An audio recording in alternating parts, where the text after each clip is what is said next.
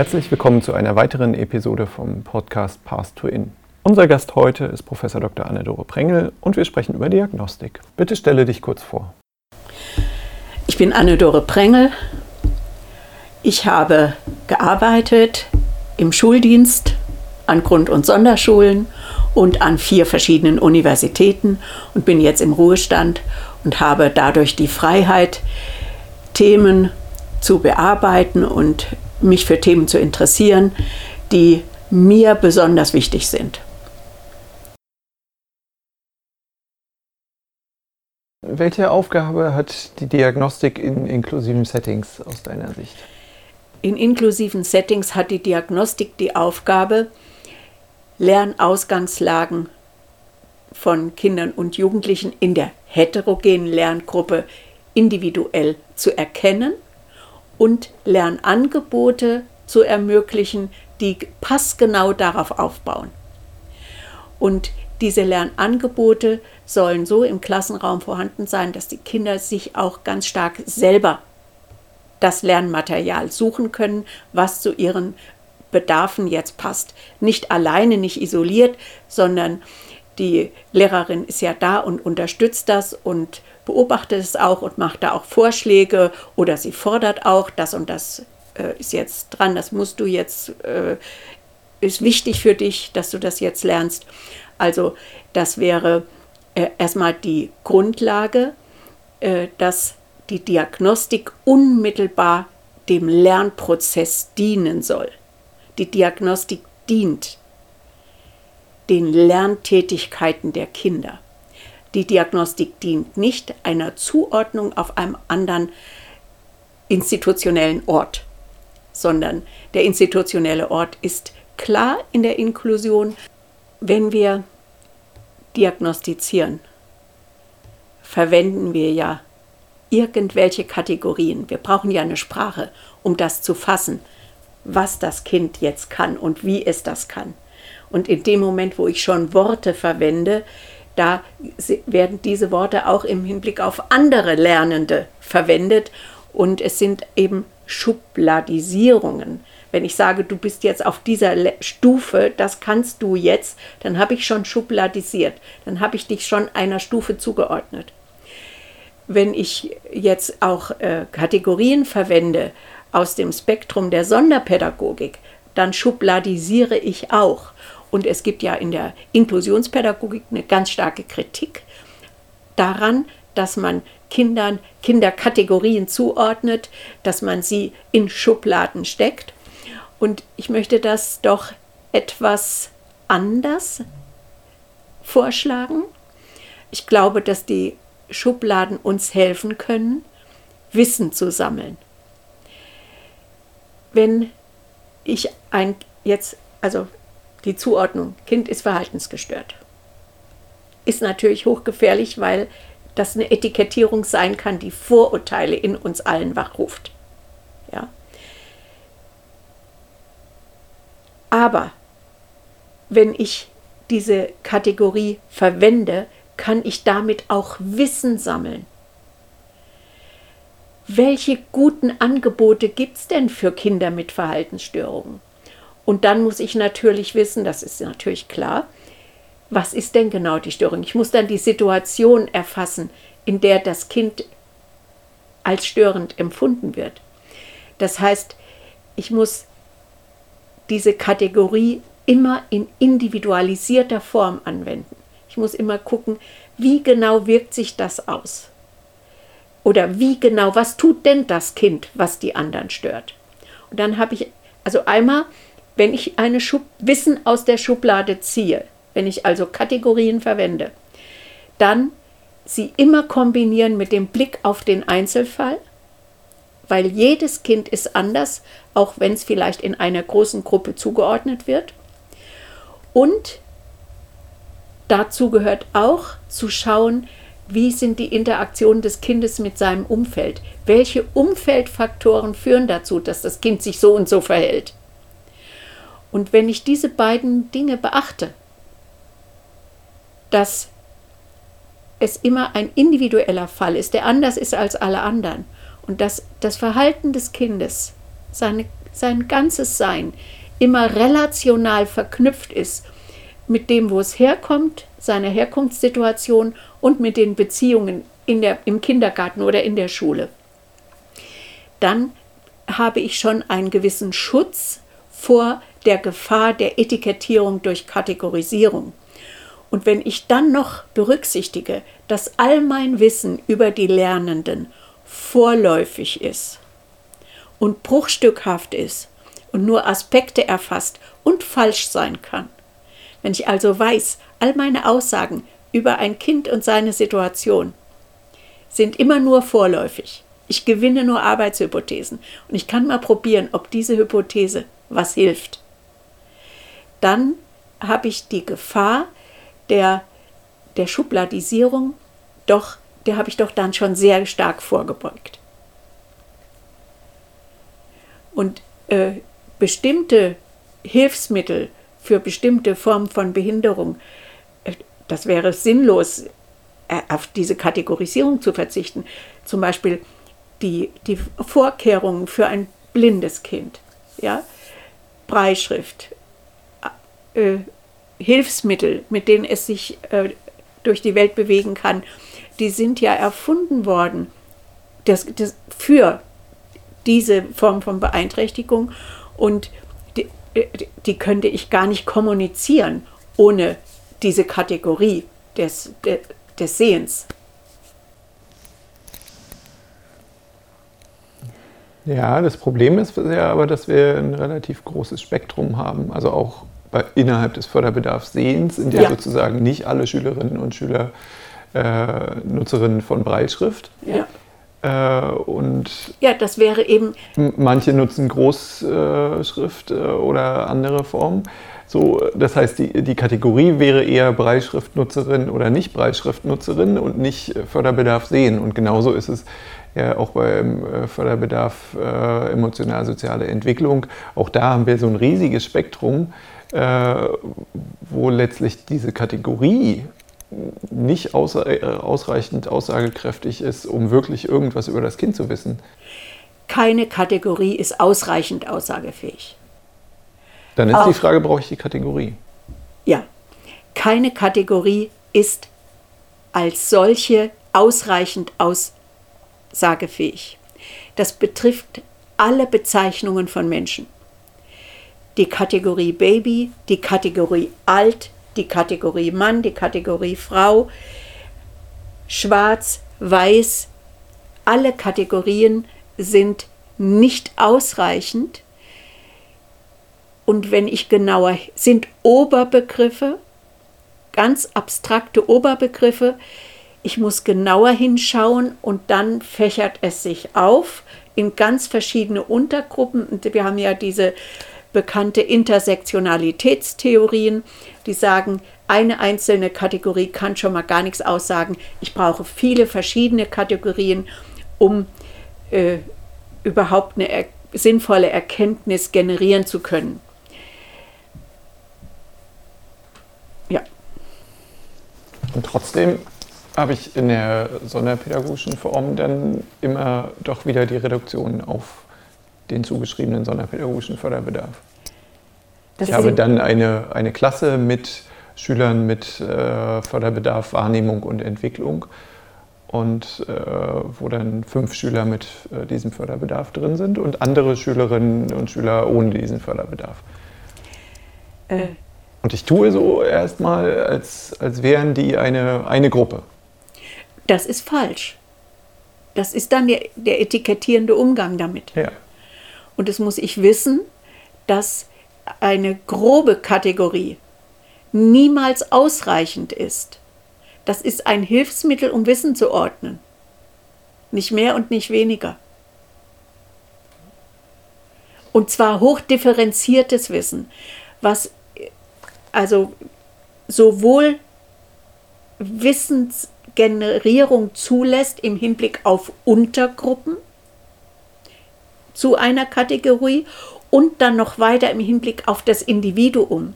Und das Individuum ist auch nicht mit sich selbst gleich, ist auch immer nur aspekthaft zu verstehen. Es gibt immer andere Aspekte, die ich noch nicht verstanden habe.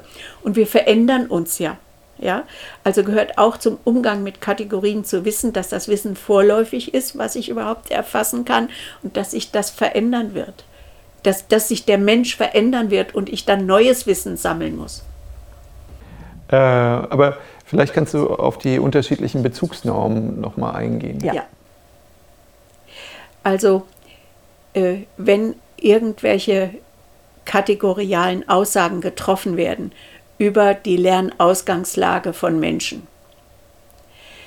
Dann kann ich als grundlegende Bezugsnorm die Menschenrechte nehmen. Das heißt, ich erkenne diese Person an als gleichwürdig, gleich wichtig wie alle anderen in dieser Klasse oder in dieser Schule oder auf der Welt. Also auf dieser Basis, dass alle die gleichen Rechte haben, dass alle die gleiche Würde haben, dass ihnen die Menschenrechte zukommen, kann ich dann differenzierter gucken. Ich, dann kann ich versuchen zu erkennen, was kann das Kind in einem bestimmten Lerngebiet, auf welcher Stufe ist es jetzt angekommen. Das ist die kriteriale Bezugsnorm im Hinblick auf einen wie auch immer gearteten Lehrplan. Als nächste Bezugsnorm verwendet man auch die individuelle Bezugsnorm. Das heißt, was hat das Kind in einem bestimmten Zeitraum für Fortschritte gemacht? Vielleicht auch für Rückschritte, kann ja auch sein. Oder stehen geblieben. Auf dem Stand ist dann vielleicht auch festzustellen. Und das nennt man die individuelle Bezugsnorm. Und diese drei Bezugsnormen, die universelle, die kriteriale und die individuelle Bezugsnorm sind die Basis für die inklusive Diagnostik.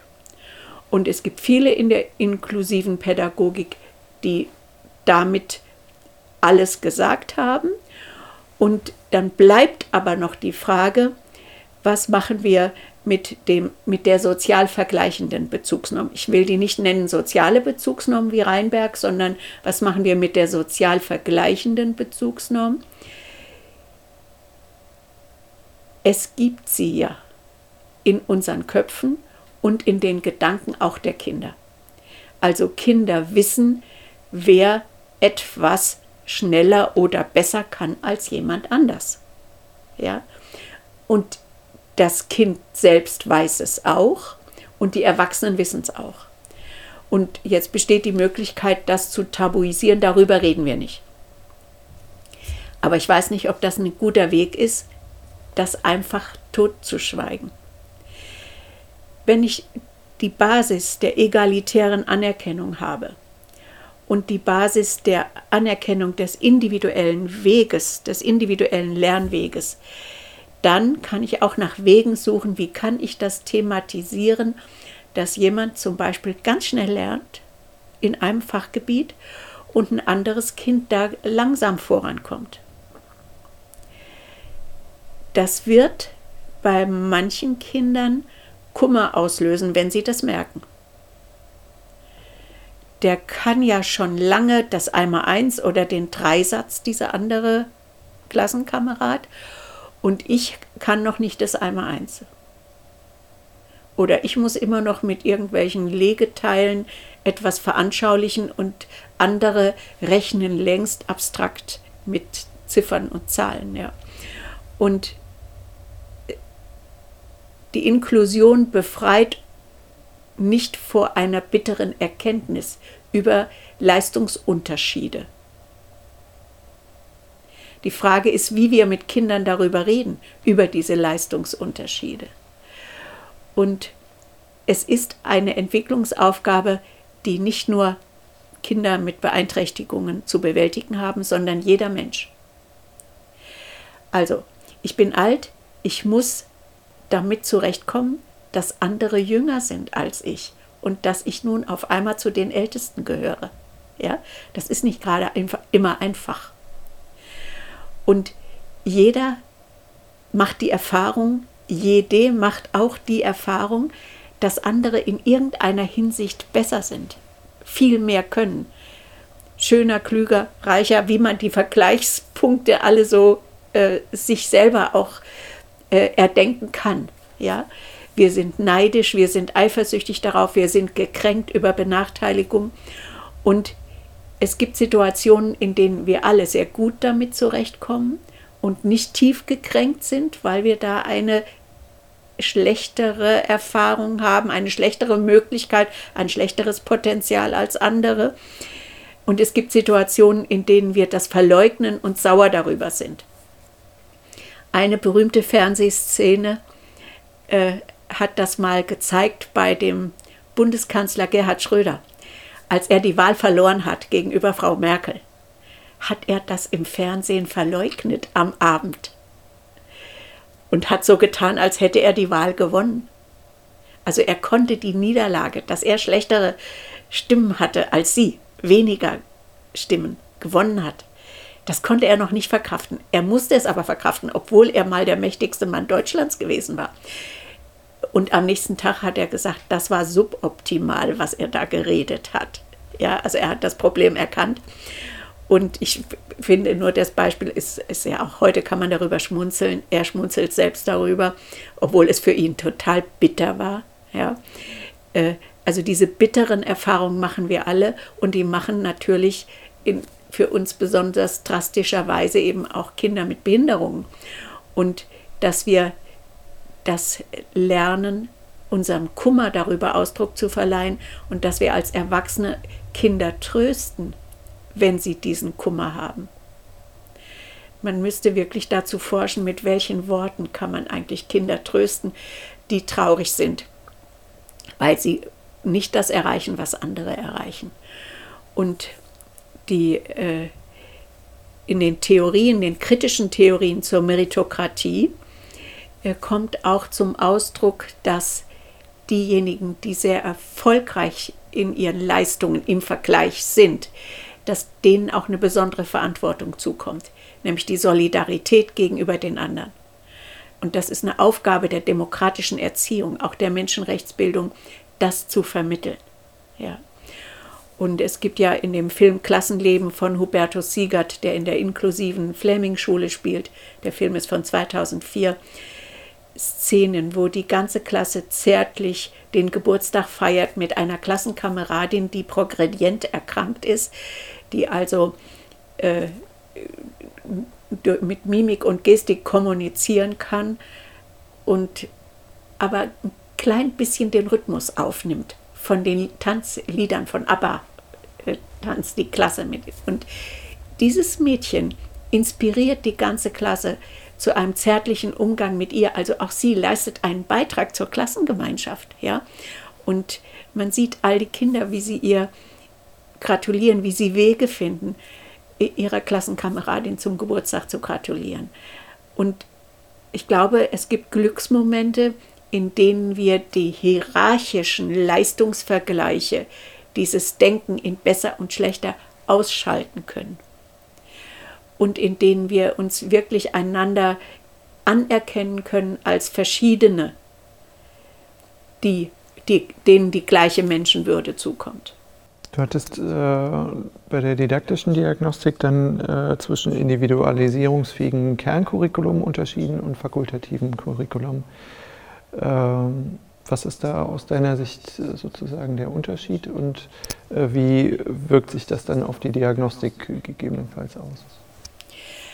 Also bei dem äh, obligatorischen Kerncurriculum äh, kann man ja, also da legen Erwachsene Lernthemen fest und es braucht Stufenmodelle, wie man im Hinblick auf dieses Lernthema ein Wissens- und Könnensschatz aufbauen kann.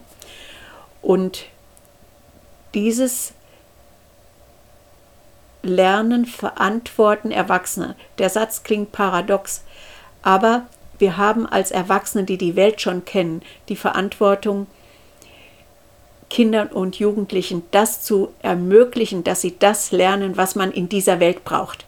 Gibt es einen berühmten Aufsatz von Hannah Arendt, den kann man auch als Hördatei im Internet hören, die Krise der Erziehung, wo sie das vertritt, dass die Erwachsenen als diejenigen, die die Welt schon kennen, die Neuankömmlinge so erziehen sollen, dass sie auch in dieser Welt bestehen können.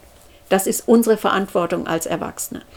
Und daneben ein zweiter Bereich, der durch die Kindheitsforschung und die Kinderrechtebewegung ja an, an Bedeutung in unserem Bewusstsein gewonnen hat, das konnte Hannah Arendt in den 50er Jahren noch gar nicht kennen, äh, dieser zweite Bereich betont, dass es notwendig ist, das, was Kinder wollen, was sie lernen wollen, zu beachten, zu ermöglichen, dass sie das zum Ausdruck bringen können und dass sie entsprechende Materialien auch bekommen, um dann daran zu arbeiten und auch damit zu spielen. Ja? Und oft überschneiden sich beide Bereiche, weil äh, vielleicht will ja ein Kind oder die meisten wollen es, aber nicht alle, gerne lesen lernen ja, und haben Freude daran.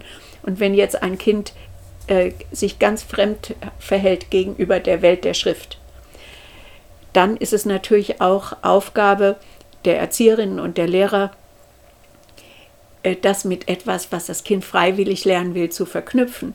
Wenn, wenn angenommen, das Kind interessiert sich unheimlich für Feuer, dann könnte man vielleicht auch Texte kleine Textelemente zum Feuer anbieten, damit das Kind überhaupt einsehen kann, dass es was Nützliches ist, wenn ich lesen kann. Ja. Und es gehört auch dazu die Aufmerksamkeit für das, was wirklich von den Kindern kreativ kommt, was wir als Erwachsene noch gar nicht wissen. Und wir erleben es ja jetzt gegenwärtig alle mit, dass also auch Jugendliche, große Kinder sind ja im Sinne der Kinderrechtskonvention noch Kinder, das geht ja bis 18, der Begriff Kind, äh, dass die hier äh, die Politik weltweit aufmischen. Ja? Dass äh, die Umweltbewegung auf einmal einen unglaublichen Anstoß bekommt von Kindern, die auf der ganzen Welt sich gegenseitig inspirieren, politisch aktiv zu werden und diese Demonstrationen zu machen. Und das sind natürlich auch Kinder, Jugendliche, die schon unheimlich viel gelernt haben, die können viel. Denen hat die Schule schon ein unglaubliches Wissen mitgegeben.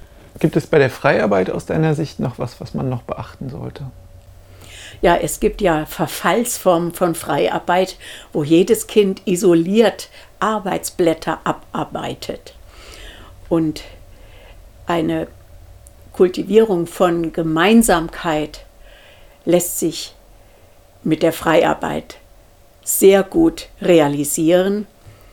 Also man kann davon ausgehen, dass es zum Beispiel erstmal gemeinsame Regeln gibt. Wir stören einander nicht. Wir räumen unsere Sachen auf. Also dass die Besprechung der Organisation der Freiarbeit schon eine Gemeinsamkeit herstellt, dass Kinder auch in kleinen Gruppen zusammenarbeiten können in der Freiarbeit und dass zur Freiarbeit auch eine Kombination mit Projekten gehört. Das heißt, eine Klasse oder Gruppen in der Klasse können an einer gemeinsamen Projektidee arbeiten und das eben während der Freiarbeit auf individuelle Weise tun. Und die Projektarbeit erfordert auch immer wieder gemeinsame Gespräche, wo die Vorhaben weiterentwickelt werden, wo äh, nachgedacht wird, was haben wir bisher erreicht, wie wollen wir das weiter gestalten. Und insofern ist die, die Kombination von Freiarbeit und Projektarbeit gehört eigentlich dazu, um auch die Klassengemeinschaft zu pflegen. Und man kann in der Freiarbeit auch individuelle Projekte realisieren. Das heißt, dass einzelne Kinder oder ganz kleine Gruppen gemeinsam, also individuell oder in Kleingrüppchen gemeinsam äh, ein Projekt erarbeiten und entwickeln. Und dazu gehört, dass immer wieder Kreisgespräche stattfinden, wo sie auch einander ihre Vorhaben vorstellen und sich die Rückmeldung von anderen Kindern einholen. Und die äh, Vorstellung von Vorträgen zu bestimmten Themen die jetzt in dem mehr freien, individuellen Arbeiten und Arbeiten an eigenen Themen zustande kommen. Das gehört für mich auch dazu, zu so einem Unterricht, zu einem kindorientierten und individualisierten Unterricht, in dem eben die Gemeinsamkeit auch gepflegt wird. Und regelmäßige Kreisgespräche, wo das alle Themen des Zusammenlebens besprochen werden, auch Konflikte geklärt werden das ist unerlässlich für das Leben einer Klassengemeinschaft. Und in guten Schulen, zum Beispiel in der Refik-Weseli-Schule in Berlin, die von Ulrike Becker geleitet wird, gibt es auch jeden Montagmorgen eine Assembly für die ganze Schulgemeinde. Und die Assembly wird von Schülerinnen und Schülern vorbereitet. Und es wird berichtet, dass das das schönste Ereignis in der ganzen Woche ist, die, dass gerade auch die Jugendlichen das lieben, wenn sie ihre Assembly haben, sodass eine, ja, das Zusammenleben gepflegt wird und damit auch äh, die Demokratieentwicklung an der Schule, das soziale Lernen großen Stellenwert hat. Vielen Dank für das spannende Gespräch und auch vielen Dank fürs Zuhören.